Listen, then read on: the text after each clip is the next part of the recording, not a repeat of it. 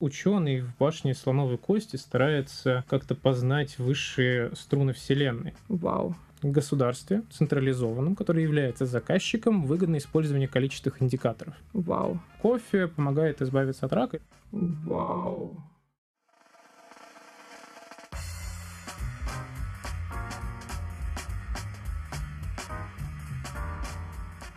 Всем привет! Это подкаст «Все мы люди». Это подкаст от социологической клиники прикладных исследований Санкт-Петербургского государственного университета.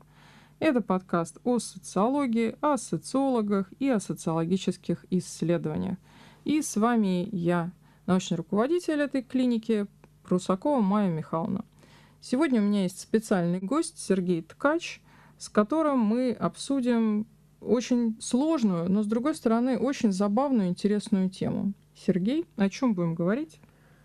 Э, здравствуйте. Приветствую всех слушателей и слушательниц. Мы будем говорить про академическое поле науки. Вау. Почему ученые выбирают те или иные темы, какие стоят перед ними проблемы, почему они что-то публикуют, что-то не публикуют, и как вообще все это исследовать. В социологии существует очень много отраслей. Ну вот у нас на факультете шутят про то, что пока что не существует, ну разве что социологии дырявых носков. Однако в ходе рассуждений можно легко прийти к ее возникновению. Или, например, социология цветов. Как же вообще возможно то, что социолог может изучать географию, биологию, носки и вообще как формируется академическое поле?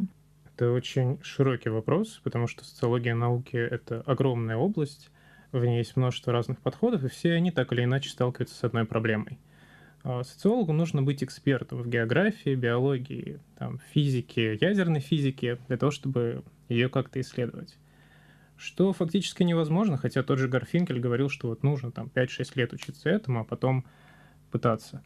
А сегодня я постараюсь осветить эту проблему с позиции теории структурализма и немножко взять постструктуралистских теорий, как они смотрят на этот вопрос. При этом Сергей тоже социолог, магистр, да, и мне кажется, что мы сегодня еще поговорим о том, как в этом во всем многообразии попробовать найти свое собственное поле, чему ты хочешь посвятить свою исследовательскую жизнь. Да, мне кажется, находить предметную область — это одна из главных задач, которые ставит перед собой человек не только в социологии, но вообще в науке. Давай начнем с того, что, собственно говоря, как, как социологи видят свою теорию, как они ее выбирают, Структурализм — это один из возможных вариантов, к которому можно подойти, чтобы изучать науку. А чем он хорош? Возникает он в период 50-х годов, и вообще не для того, чтобы изучать науку, это скорее такой раздел лингвистики, который э, старался понимать языки, не, не зная, как на них говорить. Э, хорошо это иллюстрировал Ролан Барт, например, в своей «Империи знаков», когда он говорит, что нам не обязательно знать вот китайский или японский язык, чтобы понимать, э, о чем там устроено все, нам достаточно понимать структуру того, что нас окружает, в каком взаимосвязях эти предметы находятся между собой. Узнав это, мы буквально узнаем все. Это один из тезисов структурализма, и нужно понимать в первую очередь какие-то формальные внешние признаки взаимосвязи. Ну вот ты в это веришь. Приходится верить, потому что любой ученый так или иначе опирается на аксиоматику, на какие-то вещи, которые воспринимаются на веру. Даже человек, который утверждает, что он познает Вселенную, какая она есть, он как минимум верит, что эта Вселенная существует и может быть объективно познаваемая. У структурализма вот такие вот постулаты веры, такая аксиоматика. Слушай, ну, не знаю, мне кажется, что это же является предметом критики. Ну, потому что нас, как социологов, ну, я, во всяком случае, часто слышала от э, наших заказчиков, от каких-то коллег, которые говорили о том, что как вы вообще можете проводить исследования. Я 20 лет уже занимаюсь этой темой, а тут пришли вы, и э, хотите сказать, что вы нам там за один месяц-два все изучите и дадите нам еще какие-то рекомендации. Я тоже часто слышу от заказчиков а, по-настоящему социологическая оптика, она никогда не может быть совершенна. Она всегда упирается в свою собственную аксиоматику, свои собственные ограничения в объяснительной способности, но она позволяет взглянуть под другим углом на тот предмет, который изучается профессионалами своего дела уже в течение многих-многих лет. Вот социология науки как раз об этом. Для меня, например, вот я тебе честно скажу, как для человека, который в большей степени занимался прикладной социологией, социология науки — это такая ну, как большая социологическая теория. И мне кажется, что ее очень сложно представить как прикладную. То есть вот что мы все-таки в действительности можем взять из э, социологии науки и попробовать, ну, по крайней мере, если не применить это в жизни, ну, то, по крайней мере, посмотреть на те теоретические обоснования, которые мы используем в прикладной социологии. Вот она нам нужна или все-таки существует две социологии? Такая теоретическая и прикладная. Для меня, наоборот, социология науки — это очень приземленная вещь. До нее существовала долгие годы философия науки, которая как раз пыталась с метафизических позиций рассмотреть, что вообще научно, а что нет. А социология науки — это скорее не про то, что ученый в башне слоновой кости старается там как-то познать высшие струны Вселенной. Это про то, что он сначала сталкивается с проблемами финансирования, потом оказывается перед каким-то социальным заказом, потом он пытается написать статью, ее отклоняют из-за санкций, а потом его вовсе перекупает какая-то другая компания, он бросает свое научное дело, и то научное открытие, которое мы ожидали бы, оно никогда не видит свет в журнале. И науки — это скорее про вот эту повседневность, которая окружает науку. И у меня есть интересный тезис, почему эта повседневность формирует науку больше, чем нам кажется со стороны. Потому что человек, который не занимается наукой, думает, что это вот про высокие материи. Я а... тебе честно скажу, так думает и человек, который занимается наукой. Возможно. А, соглашусь. Есть э, интересный международный проект «Воспроизводимость». В нем группа ученых э, собираются, связываются с людьми, которые публиковали свои работы не где-то, а в высокоцитируемых международных журналах и пытаются воспроизвести их результаты. Самый низкий процент воспроизводимых результатов был в медицине, что-то около 10%. За ними следует биология с примерно третью, потом психология идет. То есть э, между первоначальным экспериментом и конечным результатом очень витиеватый путь – который не позволяет сделать его идеальным, и поэтому не позволяет произвести по-настоящему научное знание. И вот как мы видим в медицине, это 9 десятых составляет вот эта витиеватость, которая является предметом социологии науки. А в социологии? Ну вот хорошо, это в медицине. А как ты считаешь, что в социологии? Воспроизводимый результат да. в социологии.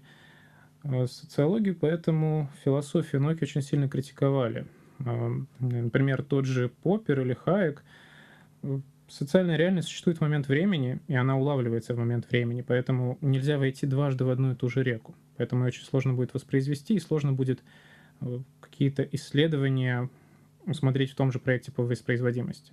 Там они хм. вообще не берут такие. Ну, интересно. Хотя, с другой стороны, ну, смотри, а если мы посмотрим на шкалы, которые мы воспроизводим, ну, например, ты разработал чудо-шкалу, которая может, э, позволяет тебе померить, не знаю, там, отношения, да, или может помочь тебе сориентироваться, какие ценностные ориентации у, данного, у данной группы социальной, которую ты исследуешь. А, естественно, что за твоей шкалой стоит теория. Да, то есть мы все это знаем. То есть шкала не берется из головы, да, то есть под ней достаточно серьезное теоретическое обоснование. Если мы хотим, чтобы она что-то объясняла, конечно, да, или мерила. Ну вот давай представим, как бы мы тогда, то есть следуя твоей логике, эта же шкала, если мы ее применяем, например, через год для той же группы или для другой группы людей, это уже другая вода? В социологии, поэтому, как и во многих других науках об обществе, есть, э, кроме прагматической валидации, есть конструктная. Если мы будем конструктно заявлять, что вот у нас есть теоретическое обоснование, что шкала будет применима через год или два, или если мы можем предсказать изменения в этой шкале, там, например, авторитарный режим где-то установился, поэтому больше мы не можем активно спрашивать о том, за что люди голосуют, а, то в соответствии с этим шкала будет валидной. Мы поговорили немножко о теории. Давай попробуем вырулить все-таки в сторону исследований. Вот у тебя есть примеры, как можно использовать, например, такой подход именно в исследовании? У структурализма, структуралистских теорий вообще есть ряд их ограничений. Одно из них базисное, что существует какая-то нетрансформируемая в момент времени структура, на которой будет опираться наука. И вот эта а, структура, она будет определять во многом те интенции, которые агенты эти науки, там, ученые, кто им там помогает, кто помогает публиковаться, кто их критикует, будут действовать. А, хорошим таким примером является исследование, которое мы проводили в прошлом году, которое описывает наиболее цитируемые социологические а, работы по социологии ценностей. Мы взяли социологию ценностей, потому что это такая сквозная тема, она базируется на крупной философской парадигме аксиологии, которая может быть применена во многих отраслевых. То есть есть социология ценностей труда, социология э, ценностей политических, молодежи и много-много других. Поэтому, взяв социологию ценностей, мы ограничили поле, но смогли взять срез по состоянию современной социологии, так. как нам кажется. Так, и что получилось? Э, немножко расскажу тогда, чтобы дать контекст для результатов, почему, на какую структуралистскую теорию мы опирались.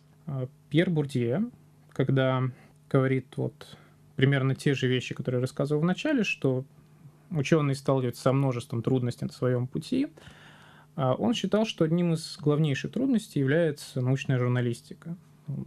Не так важно, что человек публикует, какие у него есть открытия, когда о нем напишут в газете не научной. То есть там, ко- кофе помогает избавиться от рака или что-то в таком духе. Вот да, Пьер... это забавная концепция. Да, вот у Пьера Бурдье были такие возражения, и он решил э, концептуализировать это, введя концепцию внутреннего и внешнего контура науки, когнитивных контуров. Внутренний контур науки — это те, кто буквально производит научное знание, все ученые. Внешний контур науки — кто не производит научное знание самостоятельно, но способен на него повлиять. И вот с этих позиций мы начали исследовать академическое поле социологии, наиболее цитируемые статьи. Ну, хорошо. А можно так просто задать вопрос? Ну, вот, например, когда какой-то врач становится ведущим телепередачи, у него автоматически растет рейтинг как у врача, э, и при этом его рекомендации воспринимаются как более действенные по сравнению, например, с людьми, которые ну, менее узнаваемые. То есть получается, что, например, ну, в науке примерно то же самое. Согласно идее Бурдье, да. Бурдье вообще старался очень по-детерминалистски выстраивать свою теорию, потому что этот же врач потом получит финансирование на проект, а другой, менее медийный врач не получит финансирование на проект, исследовательский. Мне кажется, вообще, если честно, это трагическая практически такая область, потому что если мы поговорим с большинством преподавателей, с большинством исследователей, то для каждого практически непреодолимым фактором становится, конечно, наличие публикации, особенно со статусом Scopus и Web of Science. А для вас, дорогие студенты, это означает э, большое количество баллов при поступлении, например, в магистратуру или аспирантуру, или при получении стажировки, или при попадании там, на летнюю школу. То есть, на самом деле, опубликованная статья — это такой ну, однозначный аргумент «за», да, то есть он учитывается везде. Важнейший научный показатель. И при этом, например, у моего коллеги американского Дэвида Финкельхора, который при этом звезда просто, вот звезда криминологии и там потрясающий социолог, огромное количество публикаций. У него есть песня, которая выложена у него прямо на сайте про peer review. И он ее поет каждый раз, когда начинается конференция. И, в принципе, основной смысл это о том, что это абсолютно тяжело и невозможно опубликовать статью. Самое интересное, что всегда было немножечко иначе, или не всегда было так, а, и мы во многом можем винить структуралистов за это. Так началось во второй половине 20 века, когда происходит как раз становление структурализма.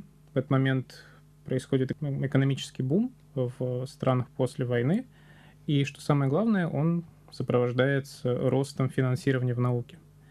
И поэтому возникает такая управленческая дилемма – нужно как-то контролировать, на что выделяются средства, и нужно как-то собирать результаты.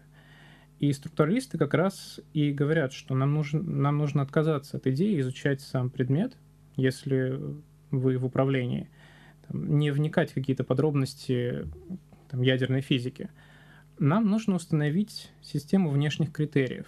И вот во второй половине 20 века они становятся, и есть несколько моделей. Одна Эффективный из... контракт. Это да. то, что подписывает каждый преподаватель, где написаны все твои критерии, на которые ты должен выйти. Да, но так происходит не везде. Их несколько, они до сих пор существуют и конкурируют. Есть эффективный контракт, а есть, например, пожизненный контракт. На него можно прийти и больше ничего в жизни не писать. Никаких э, там, цитирований, ничего. Это мечта. Да, но при этом пожизненный контракт не гарантирует финансирование. И, в общем, в Америке они тоже пришли, ну, вот, потому что это в основном американские системы, которые шли по пожизненным контрактам. А, ну, у них, кстати, цель была, в принципе, схантить себе наиболее выдающихся ученых. Поэтому, чтобы получить такой контракт, нужно приложить немало усилий. То есть ты должен быть прям реально состоявшимся ученым. Ну, может, не во всех областях, но, во всяком случае, в нашей точно. А, есть интересное исследование нашего соотечественника Титаева на эту тему, тоже структуралистское, где он рассказывает, что есть обратная сторона у этой ситуации. Нельзя написать что-то противоречащее идеям человека с пожизненным контрактом. Потому что единственная возможность получить пожизненный контракт это когда человек уйдет на покой. И поэтому с ним лучше не ссориться. И поэтому революцию произвести нельзя будет. Это забавно. Мне кажется, у нас тоже это есть такое, была такая даже культура, она называется у нас, ну, такой на внутреннем таком, наверное, жаргоне поминальный список. Это когда ты должен упомянуть в своих, э, ну, если не статье, то, во всяком случае, в своей научной работе всех, кто имел хоть какое-то отношение к этой работе. Ну и желательно еще тех, кто будет сидеть в комиссии, например. Потому что очень многие ученые, они, собственно говоря, начинают читать твою работу с того, что смотрят твою библиографию, себя не находят, то, в общем, они обижаются. Иногда это обосновано, ну, потому что действительно, если у тебя работа основополагающая, и человек с ней не знаком, ну, наверное, это все-таки немножко грустно. С другой стороны, ну, как ты говоришь, да, то есть человек может быть с тобой просто не согласен, и он не хочет тебя цитировать, да, именно потому что он не согласен с твоей позицией. Ну, да, интересный, интересный подход. У Титаева в соавторстве с другим нашим соотечественником Соколовым есть э, теория, которую они базировали на теории коммуникации Гофмана, которую мы тоже положили в основу нашего исследования. Э, у Гофмана есть такая идея разговора в, в аристократическом салоне, где есть первый кружок, тут наиболее популярные авторы, которые обсуждают наиболее релевантные темы. Не потому, что темы наиболее значимы, а просто потому, что они обсуждаются этими людьми. А есть остальные кружки, которых в первый кружок не взяли. И они стараются придерживаться одной из двух позиций. Либо можно будет подойти подслушать, что в первом кружке, и дальше прийти в свой кружок и рассказать. И тогда этот человек будет цениться, потому что он бывал в первом кружке и услышал, о чем говорится. Либо второй вариант, нужно говорить, что вот эти наиболее ценные люди из первого кружка на самом деле шарлатаны. И вот то, что у нас, это по-настоящему правильно. И Соколов Титаев в своем исследовании приходит к идее, что российская социология поэтому старается не интегрироваться в мировую, потому что они выбирают второй вариант. Мол, в мировой социологии существуют какие-то тренды, которые противоречат российской действительности, и нужно строить свою социологию. И поэтому так они объясняют падение э, уровня мировой цитируемости наших исследователей. И это тоже был один из вызовов, с которым мы старались э, как-то работать в рамках нашего исследования. Но все-таки не знаю, как бы с другой стороны, мне кажется, это уже такое более даже идеологическое противостояние, да, потому что с другой стороны, давай, если вот переложим, это у нас все-таки основная аудитория, это студенты, да, вот я бы задала такой вопрос. Ты можешь быть не согласен со своим научным руководителем? И можешь ли ты его не цитировать, если при этом ты пишешь на тему, в которой он является экспертом? Есть два ответа. Можно ответить теорией рационального выбора. Тоже большая школа социологии – можно быть не согласным, но нужно подумать, какое это будет иметь последствия. Потому что... Как то осторожно так, в общем, заходишь, да. А, ну, спойлер, нет, нельзя, конечно, нет. Ну, конечно, можно. Но на самом деле это действительно такой момент, э, все таки у тебя критика или критиканство. Мне кажется, что это, например, тоже две разные совершенно вещи. Одно дело, когда ты высказываешь свою позицию, а другое, когда у тебя нет позиции, но ты критикуешь позицию других. Ну, например. А, это идея, которую пытался развивать Кон, ой, Кон, Кун а, в своих работах. Он старался как-то против... с одной стороны воевать с Поппером, а с другой стороны воевать с неопозитивизмом. И он вот говорил, что его теория научных революций, она и строится из не всегда обоснованного, может быть, недостаточно фундированного, но противоречие с существующими нормами. То есть нужно быть, согласно Томасу Куну, маргиналом. Причем маргиналом, а, которого будут говорить, что почему ты критиканствуешь, а не критикуешь. Но только так можно произвести что-то новое. И именно таким образом происходит развитие научных школ. Не школ, а направлений по Томасу Куну. А ты с этим согласен?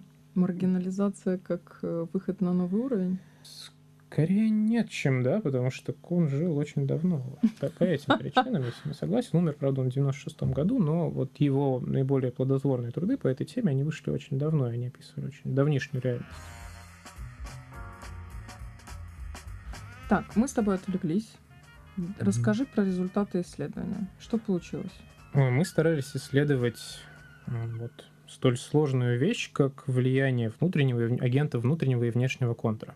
Агенты внутреннего контура, как мы здесь уже говорили, это, например, тот же научный руководитель, человек, который производит научные знания. А, и поэтому мы решили выделить некоторые индикаторы, которые позволили бы определить, как это влияние происходит. Что влияние — это такое очень, очень такая абстрактная вещь. А, мы обратились к исследованиям Института проблем правоприменения, которые говорят, что у нас существует разница в методологических подходах в зависимости от того, кто является заказчиком. Так, ну про заказчика мы часто mm-hmm. говорим. Так. Да, как раз заказчик это классический пример агента внешнего контура. Сам науку не производит, но способен на нее повлиять. И Институт проблем правоприменения выводит такую идею, что в государстве централизованном, который является заказчиком, выгодно использование количественных индикаторов, потому что они легко масштабируются, а в иерархичной системе это очень важно. Очень важно в центре уследить за тем, что происходит где-то в провинции. А с другой стороны, они легко визуализируются, и поэтому могут быть поняты на уровне, как кажется людям, которые занимаются управлением, интуитивно. И мы постарались посмотреть, какое, какое соотношение количественной и качественной методологии и смешанной методологии есть среди наиболее цитируемых статей.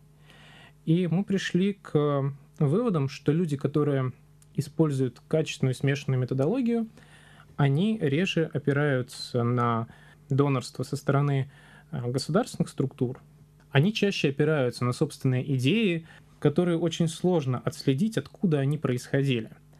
И у нас было несколько таких работ в нашей выборке, и мы решили просмотреть, откуда появилась методология в этих исследованиях, и проводить некоторый research. И мы нашли, что они, она может быть самой разнообразной, но она идет не из э, требований заказчика. То есть человек может опираться на какие-то свои личные симпатии к тем или иным авторам. А может опираться вообще на свои студенческие работы, которые делались не на заказ, но там появилась любовь к какому-то конкретному теоретику. И дальше это выражалось в методологии и в выборе того, как исследовать конкретную проблему.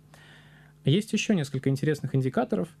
А, вот в этом масштабировании очень важно рассказать о том, что происходит во всей России. Это такой один из трендов, о котором говорит в том числе Институт проблем правоприменения. И в выборке мы видим работы, которые сделаны на базе трех регионов.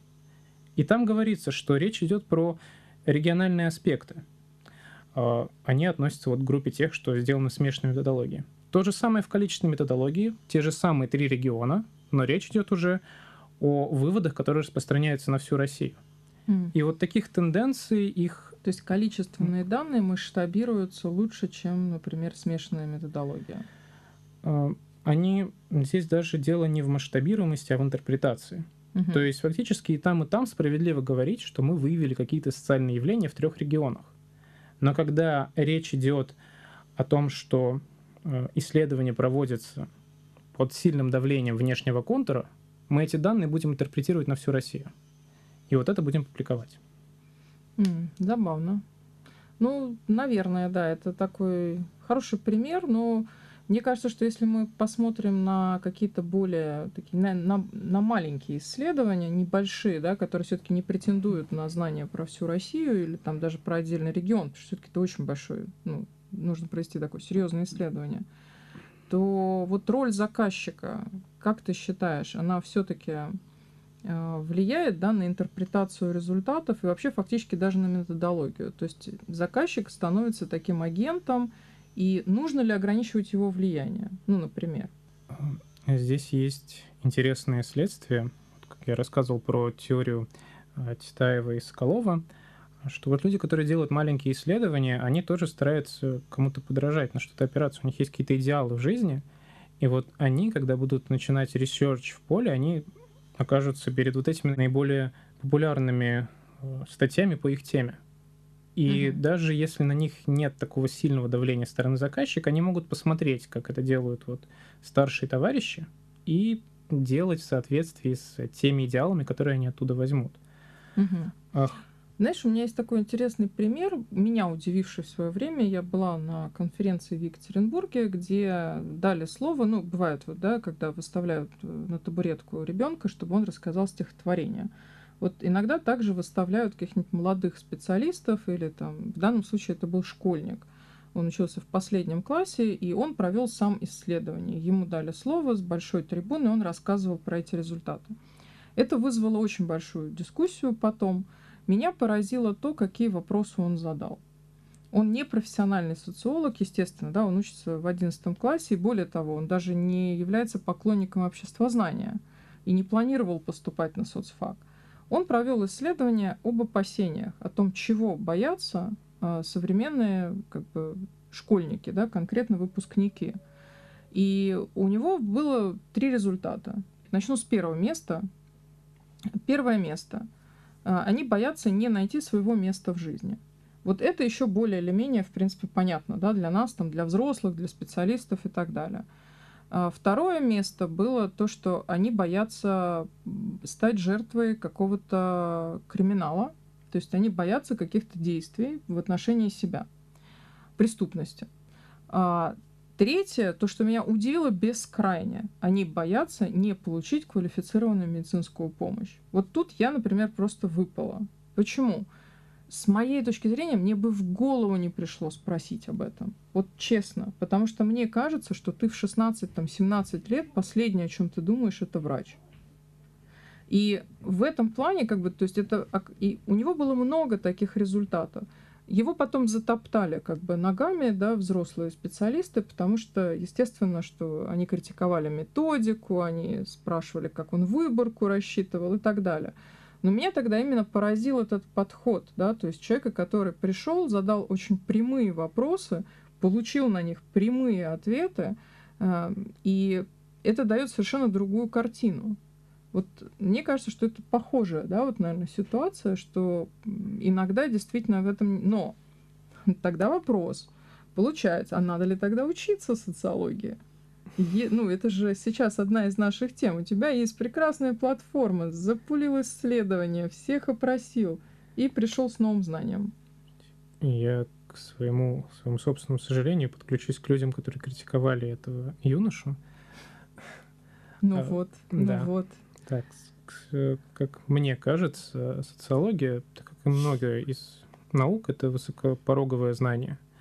А, Кроме того, что можно, произ... можно произвести какое-то исследование на базе каких-нибудь а, Google форм, необходимо еще теоретическое обоснование, почему исследуется то или это, то или другое, почему мы применяем одни инструменты, а не другие, и как потом все это будет интерпретироваться. То есть это инструмент, который вырабатывался в течение многих-многих лет, и который таким консенсусом научным признан наиболее эффективным. Можно, конечно, идти вот этим непроторенным путем, и стараться э, просто вещи, которые приходят в голову, использовать для того, чтобы объяснять результаты. Но тогда очень сложно прийти к агрегации научного знания, потому что нужно быть достоверно уверенным, что знание, которое получается, оно является новым, что-то находится на фронтире человеческого знания, то есть является наукой, а с другой стороны, что оно дополняет какое-то из существующих знаний. Да, это интересно. Ну, нет, конечно, я с тобой тоже согласна. Э, это не, не, мы не сговаривались об этом, да, но тем не менее, конечно, если бы все было так просто, нашей науки бы просто не существовало, и любой человек проводил бы исследования. Действительно, для того, чтобы собрать грамотно данные, для того, чтобы их интерпретировать и дать кому-то внятные рекомендации, для этого мне очень понравилось твое выражение «высокопороговое». Вот прямо я его запомню, мне кажется, что мы его должны ввести в обиход. Сергей, поделись, э, как ты самоопределялся и как ты искал тему для исследования? Есть э, две большие идеи о том, как нужно этим заниматься. С одной стороны, нужно полностью погрузиться вот в поле самой науки, и дальше то, что кажется методологически значимым, то изучать. А второе — это держать в себе человека внутри. То, о чем говорил Макс Вебер, когда говорил о науке как признании профессии. У нас есть глубоко внутренний человеческий интерес к каким-то темам, которые мы применяем, принимаем большей части на веру, как и многие другие этические вопросы. И вот здесь точно так же я, я ориентировался на то, что мне значимо как человеку. А уже другая моя личность, меня как ученого, позволила мне выстроить понимание этой проблемы и позволило мне ее рассмотреть через научную оптику. Ну что, подходит э, к концу наш подкаст. Э, терпение наших слушателей не бесконечно. Спасибо, что были с нами. Надеюсь, что сегодняшняя тема вас затронула и была для вас интересна. А, спасибо, Сергей, что пришел. Мы ждем тебя снова. Приходи к нам, еще поговорим. А, с вами был подкаст «Все мы люди» и ждем вас э, к нам в гости. Заходите в контакт.